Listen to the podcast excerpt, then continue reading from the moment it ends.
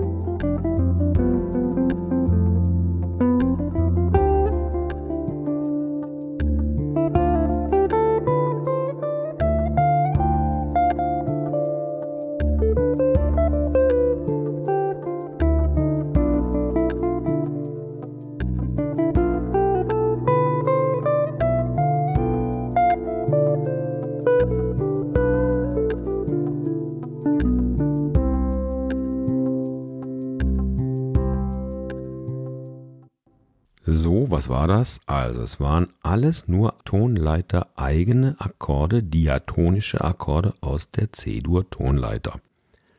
Und über all diese diatonischen Tonleiter eigenen Akkorde kann man natürlich auch diese Tonleiter spielen. Nur klingt sie halt einfach immer anders. Also ich habe jetzt tatsächlich nur die C-Dur-Tonleiter verwendet, also nur die weißen Tasten auf dem Klavier. Und die Akkorde dazu habe ich einfach willkürlich zusammengestellt. Es war eine kleine Einleitung, ein G-Sus-Akkord, paar Takte lang und dann geht's los mit C Major 7, dann kommt E Moll 7, dann kommt G7 Sus 4, dann kommt A Moll 7 9, F Major 7 9, D Moll 9 und dann kurz vor Ende auch noch H Moll 7 B5 mit einer 11 und all diese Töne, die in diesen Akkorden drin sind, haben eines gemeinsam, die kommen eben alle aus dieser Tonleiter. Und das ist die Diatonik. Also die Magie der Diatonik ist, dass über alle sieben Akkorde die gleiche Tonleiter funktioniert, nur klingt sie eben jedes Mal anders. Und ich habe dieses Playback jetzt extra so zusammengestellt, dass es quasi keine Funktionsharmonik enthält. Es sind immer vier Takte lang, äh, kommt jeder Akkord wie so eine eigene Ebene daher und plötzlich wechselt es dann. Also man kann dadurch, dass die Akkorde erst nach so langer Zeit wechseln, nicht wirklich so einen funktionsharmonischen Zusammenhang, so wie 251 oder so herstellen. Ich habe die Akkorde auch extra nicht in so einer Reihenfolge gemacht, sondern eher willkürlich. Es ist jetzt auch nicht verboten, hier bei dieser Übung könnte man auch in Modes denken. Das heißt, wenn du über C Major 7 spielst, die ersten Takte, dann ist es eben C ionisch und wenn danach der E-Moll-Akkord kommt, ist es eben die C-Dur-Tonleiter, aber mit E als Grundton, dann würde man es E phrygisch nennen und so weiter. Das bleibt dir freigestellt, ob du einfach so aus dem C-Dur-Raum darüber spielen willst und einfach deinem Ohr folgen möchtest oder ob du wirklich jeden Mode auch mal vom Grundton aus begreifen magst. Das macht auch Sinn in diesem Beispiel.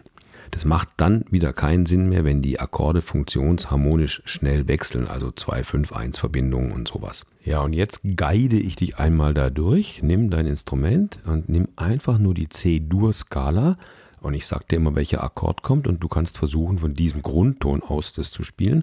Aber denk dran, es ist immer das Tonmaterial von C. Okay, los geht's. Das ist die Intro, der G-Akkord und jetzt geht's gleich los mit C.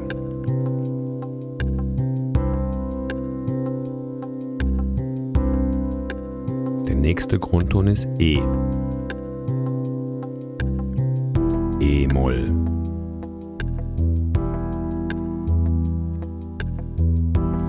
Nächste ist G. G7 Sus 4.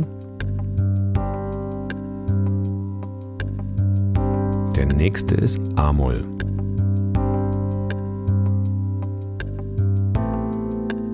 A-Moll 7 9. Der nächste ist F. Major 7.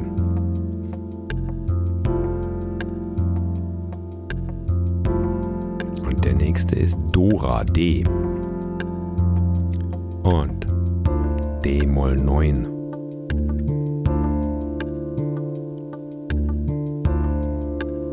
Und jetzt kommt ein heißer Kandidat, nämlich H, also B.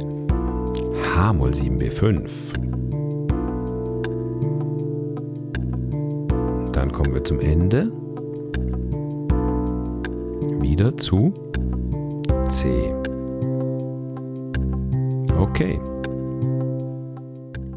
So, jetzt viel Spaß mit der Übung, mit der diatonischen. Das Playback ist anbei. Und wenn du keine Folge mehr hier verpassen willst von Besser improvisieren, dann trag dich gerne in unseren Newsletter ein. Bis zur nächsten Episode. Tschüss.